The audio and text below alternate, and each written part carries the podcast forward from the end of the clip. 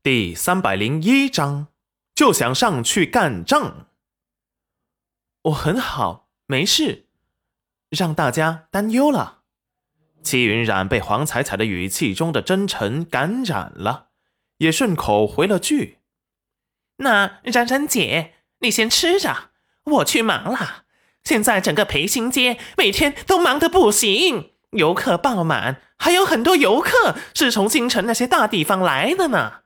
冉冉姐，你可真厉害，大伙都不知道该怎么感激你呢。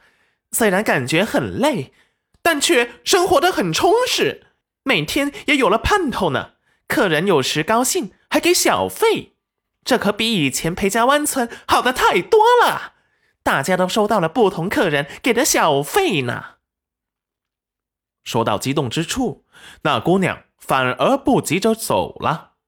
冉冉姐，大家伙私底下都把你当成是仙女呢，认为你是天上派来拯救我们的。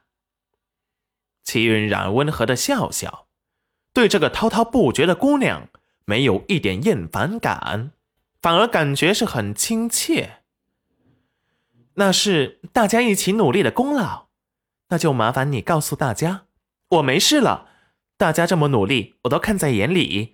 到时候月底我给你们加工钱。齐云冉本来以为这么说姑娘会很高兴，却见她听到他的话后。皱眉，冉冉姐，只要你好好的就行了。大家伙可没想让你给我们再加工钱。现在啊，我们一个月有十两银子的工钱，还有卖得多有提成，根本就不用你再加了。就是县内，就是县里面都没有都没有我们这里的工钱高呢。大伙儿都知足了。哦。这样呀！就在这时，黄彩彩的母亲忽然唤她去帮忙，她立即火烧屁股的站了起来。嗯，珊珊姐，我娘叫我了，我先去帮忙了。说完，肥胖的身子灵活的跑了出去。戚云染有些无趣的站了起来。既然外面没有玩的，我们就回去吧。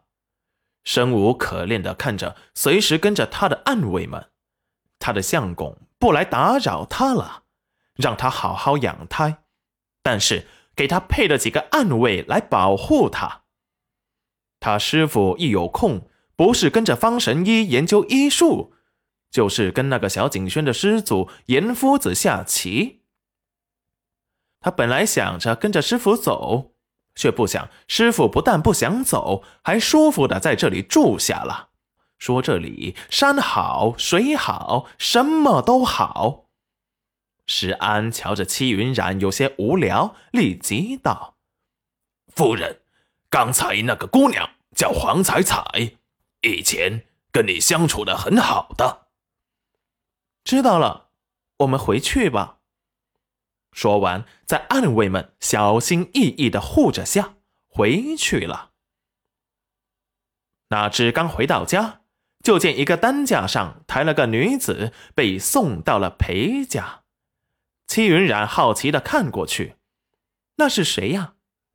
暗卫一见是楼明珠，立即想把戚云染给带走。夫人，我们先进去吧。嗯，不要，你还没告诉我。他是谁呢？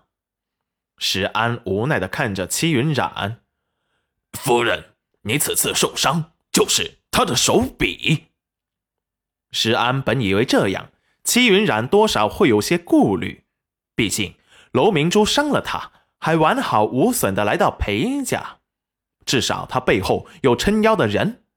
哪知戚云染一听是那女子害他受伤，立即大怒：“该死的！”我要去找他算账。那裴元君什么意思啊？一个伤害我的人，竟然还能让人抬到家里来？哎，你们为什么不阻止？说完，气势汹汹的一撸袖子，就想上去干架。石安暗道：糟糕，这下事情完大了，赶紧让暗卫去请公子，自己则立即跟了上去。